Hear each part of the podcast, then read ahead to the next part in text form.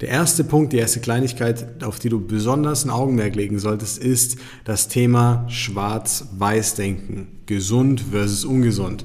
Wenn ich gesund esse, nehme ich ab und dann bleibt mein Gewicht so. Wenn ich ungesund esse, nehme ich zu und dann wird es immer schlimmer.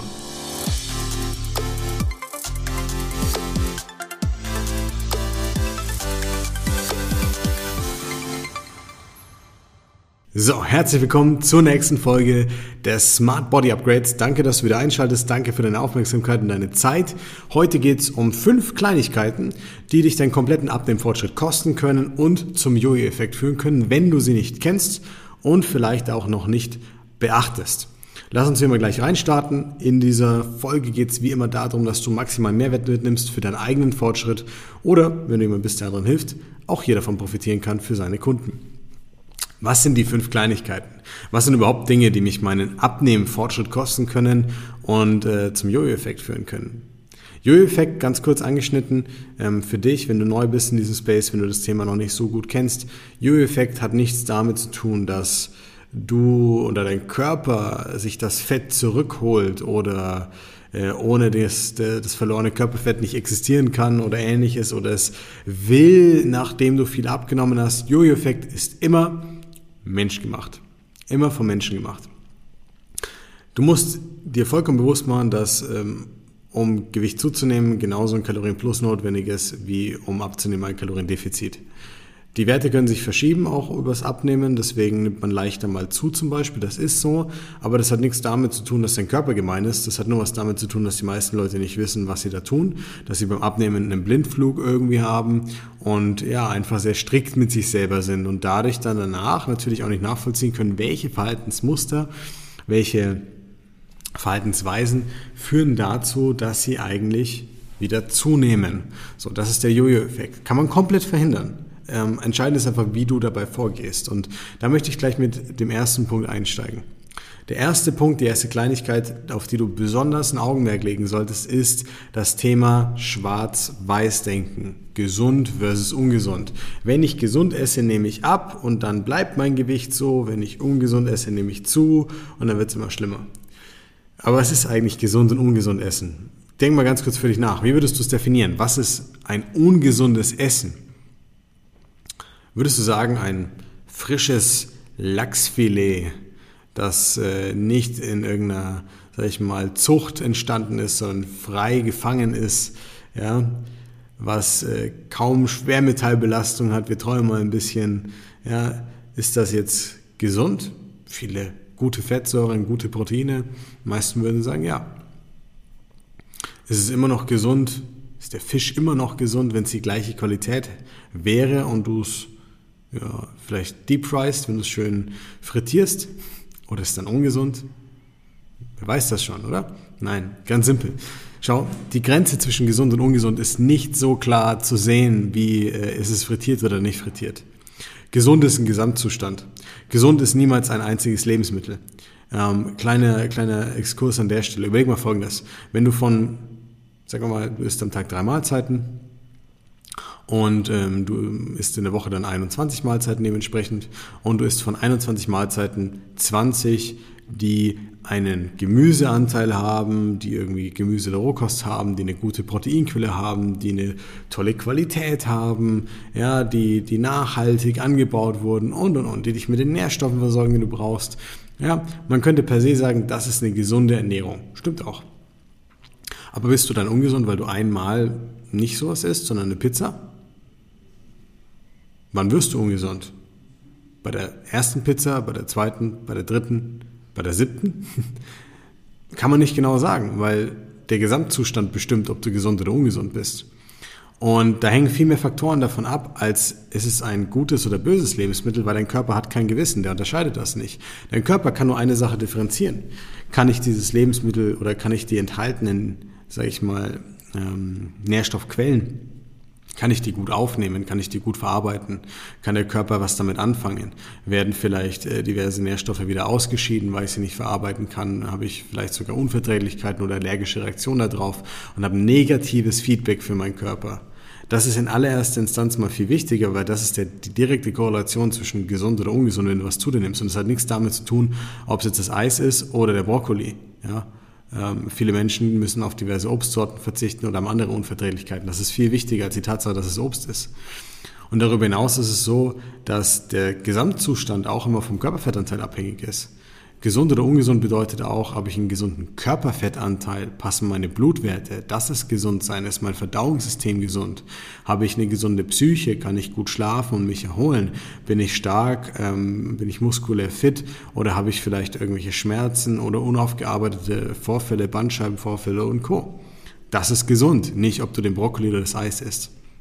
Und dieses Denken führt aber dazu, dass man viele Lebensmittel, die man selber als schlecht oder böse labeln würde, weglässt und sie danach massiv überkonsumiert, weil man das nur eine gewisse Zeit lang aushält, weil man halt nicht ja, an den Ursachen gearbeitet hat, sondern einfach immer nur Pflaster drüber geklebt hat. Bleibt mal diszipliniert. Komm, zieh mal durch. Selleriekur, vier Wochen. Und dann gucken wir mal, was danach rauskommt dabei oder so. Ähm, und das ist das große Problem an der ganzen Thematik gesund oder ungesund.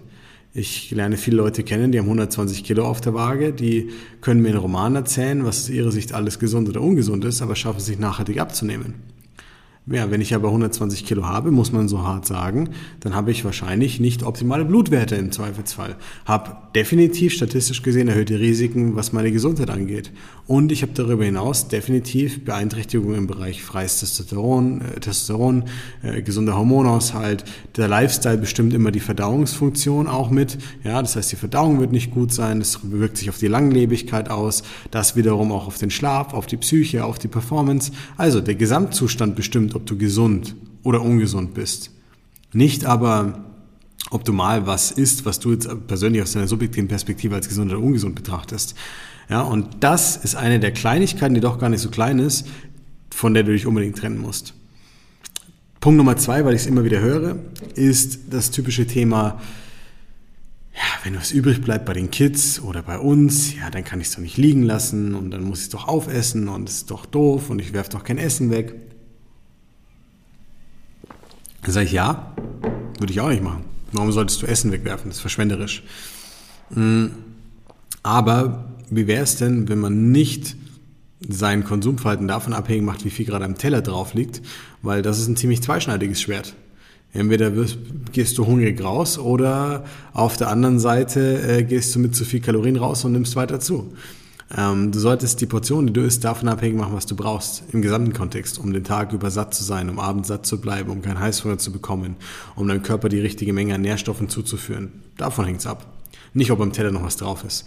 Und wenn du dich fragst, wie du das machen sollst, weil du mittags in der Arbeit keine Möglichkeit hast zu kochen, und äh, du äh, weiterfahren müsstest, um was Gesundes zu essen, ja, dann nimm doch dein Abendessen mit. Warum immer aufessen? Warum muss immer alles weg? Warum ist es besser, drei Stücke Schokolade übrig zu haben als eins. Wo liegt hier der Unterschied? Äh, du isst die Schokolade normalerweise eh nicht, um satt zu werden, optimalerweise zumindest, sondern für den Genuss. Ist der Genuss so viel größer, weil du dreimal ein Stück isst als einmal? An sich nicht, wenn du genau darüber nachdenkst. Und das ist auch mit Hauptmahlzeiten genau der Fall. Mach's dir doch zu nutzen. Anstatt zu sagen, muss eh weg, weil sonst schmeiß ich's weg, ab in eine Dose, in den Kühlschrank, nimmst du am nächsten Tag mit und isst es auf. Dann ist nicht verschwendet, du hast dir Zeit gespart und hast wahrscheinlich was Besseres gegessen als das, was die Kollegen sich vom Metzger in der Mittagspause reinhauen oder so. Nächster Punkt. Über den Hunger drüber essen. Spielt ein bisschen in diese Kategorie mit rein. Versuch dir abzugewöhnen, deinen Hunger und dein Hungergefühl zu überdecken. Einfach aus Genuss und, und, und Geschmack und Freude und Appetit weiter zu essen. Denn das Problem ist, Appetit und Sättigung und Hunger ist auch so ein bisschen eine Art Gewohnheit. Es ist natürlich eine hormonelle Feedback-Schleife, es hat auch was mit dem Mageninhalt zu tun, es hat was mit der Psyche zu tun und und und, ist ganz klar. Aber es ist auch ein Gewohnheitsfaktor. Wenn du gewohnt bist, Riesenportionen zu essen, wirst du dich auch daran gewöhnen, solche zu brauchen, überhaupt dieses Gefühl der Sättigung oder der Zufriedenheit zu haben. Wenn du also künstlich immer weiter drüber gehst, trainierst du dir auch an, nicht mehr auf dein natürliches Hungergefühl zu hören und generell einfach zu überkonsumieren, was normalerweise für die meisten bedeutet, sie nehmen zu und tun sich schwer beim Abnehmen. Weil wenn sie dann abnehmen, versuchen sie Kohlenhydrate wegzulassen, dies, jenes wegzulassen, wundern sich, warum sie die ganze Zeit Hunger haben, weil sie nicht genügend Volumen haben, nicht genügend gesättigt sind von den Mahlzeiten, bekommen Patzer rein, essen Süßigkeiten, essen zwischendrin, sind genervt von sich, sind frustriert, Ähm, am Abend ist dann alles äh, vollkommen egal, dann ist eh schon wurscht so ungefähr, dann kannst du eh schon leinenlos einfach drauf losessen, weil der Tag ist eh gelaufen und am nächsten geht alles wieder von vorne los, morgens schön diszipliniert reinstarten. Ja, gestern war scheiße. Muss jetzt heute ein bisschen mehr machen. Sorry für den Ausdruck. So, und das ist auch angewöhnt. Das kann man trainieren. Das kann man machen, indem man einfach bewusster damit umgeht, indem man schaut, das habe ich in ein paar anderen Folgen schon erklärt, dass man keinen Heißhunger bekommt, dass man Fehlsignale von unserem Körper vermeidet, dass man hier bewusst vorgeht, dass man auf die Mengen achtet und dass man einfach schön isst, bis man satt ist, sich gut fühlt und satt ist, nicht überfressen, satt. Und dann geht es viel, viel leichter mit dem Abnehmen, weil du danach nicht das Gefühl hast, dich so einschränken zu müssen. Und da kommen wir gleich zum nächsten Thema der Kleinigkeiten. Ich habe das bewusst so ein bisschen wie eine kleine Kette für dich aufgebaut nicht immer jedem Impuls nachgeben. Wir in der westlichen Welt sind so verwöhnt, was Nahrung angeht. Wir könnten zu jedem Zeitpunkt, wenn sein müsste, irgendwas konsumieren. Und wenn es irgendwas Minderwertiges ist, was sehr industriell gefertigt ist, super fettig, viele Kalorien hat, nicht, nicht lange satt macht, nicht mehr so geil schmeckt, das kriegst du überall. Fahr nachts an die Tankstelle, wenn es darum geht. Aber du musst dich von dem Gedanken lösen, bloß weil der Impuls kommt, jetzt was zu essen oder Appetit zu haben, dass du ihm immer gleich nachgeben musst. Überleg mal. Ähm, es gibt so viele Gründe, warum du hier Fehlsignale bekommen könntest von deinem Körper. Und wenn du jedem dieser Impulse nachgehst, konditionierst du dich eigentlich nur darauf, immer dann zu essen, wenn dein Körper dir Fehlsignale gibt. Ist doch klar, dass du Heißhunger hast und immer von einem Extrem zum anderen pendelst. Ist ja nicht mal deine Schuld in dem Moment dann. Aber du musst hierher gehen und sagen, okay, ich muss das hinterfragen brauche ich das wirklich? Da hatte ich auch eine Folge neulich mal, wo wir diese Kausalitätskette genau durchgegangen sind. Und es ist genau dieser Punkt, brauche ich das wirklich? Habe ich genug getrunken? War mein Schlaf heute mies? Habe ich schon ausreichend gegessen? Bin ich davor satt gewesen? Hatte ich genug Volumen? Waren Kohlenhydrate als Sättigungsbeilage vielleicht dabei oder haben sie mir gefehlt? Fehlt es mir psychologisch, weil ich es lange nicht gegessen habe zum Beispiel? Aber gib nicht immer gleich den Impulse nach. Wie oft isst du was, weil es die Kollegen, die Familie, die Freunde, die Partnerin, der Partner isst, einfach weil es da ist? Ja, und das ist das, was du eigentlich gar nicht brauchst. Du, du vermisst es umgekehrt gar nicht, wenn du es nicht isst, weil du es initial gar nicht bräuchtest. Das ist ein Unterschied, ob du richtig Lust drauf hast und es einfach essen und genießen möchtest oder ob du es als so ein Essens-Drive-by, als Impuls irgendwie zu dir nimmst. Das eine würdest du vermissen, das andere nicht. Aber wir sind so verwöhnt hier bei uns einfach, dass wir immer davon ausgehen, immer zu jedem Zeitpunkt, wenn der Impuls kommt, ich muss sofort was essen. Totaler Blödsinn. Was glaubst du denn, was passiert, wenn du nicht gleich isst? Fällst du vom Fleisch? Also, wenn du, wenn du 10 Kilo abnehmen willst, dann solltest du dir keine Sorgen vor ab und zu mal Hunger haben oder ähnliches, sondern lieber ergründen, warum du diesen Hunger hast und dann die Ursache beseitigen. Aber nicht in der Angst, dass gleich irgendwas passiert, du in Unterzucker kommst, umkippst oder sonstiges, dass du gleich umkippst. Unterzucker ist eh so ein typischer Mythos, den die meisten haben. Die Autonormalverbraucher kommen kaum in Unterzucker rein normalerweise, wenn sie sich ganz normal ernähren. Ja, das will die, man glaubt immer, ich muss Zucker essen, um freien Zucker, freien Blutzucker zu haben. Totaler Blödsinn. Kann auch aus anderen Nährstoffen hergestellt bzw. synthetisiert werden von unserem Körper oder im Prinzip direkt über Kohlenhydrate. Und alle Kohlenhydrate werden zu Einfachzucker in unserem Körper umgewandelt. Und gerade die langkettigen, ja, wie gute Kohlenhydratquellen, von denen man immer spricht, sind hier vorteilhaft, weil dich davon schützen oder verschützen, in den Heißhunger, in den Unterzucker zu kommen im Prinzip. Ja, weil die lange brauchen, bis sie verdaut werden, bis sie abgegeben werden, aufgenommen werden und so weiter. Im Zweifelsfall hast du aber zu wenig getrunken und oder schlecht geschlafen und oder die Mahlzeit davor hat nicht gepasst und jetzt hast du eine Blutzuckerschwankung vielleicht auch. Und das ist das, was die meisten Leute nicht wahrnehmen. Hunger, ich muss essen. Nein, was passiert? Selbst wenn du mal wirklich Hunger hättest, dann musst du nicht direkt essen. Du musst nicht direkt dem Impuls folgen, damit du dich rettest. Dir passiert nichts.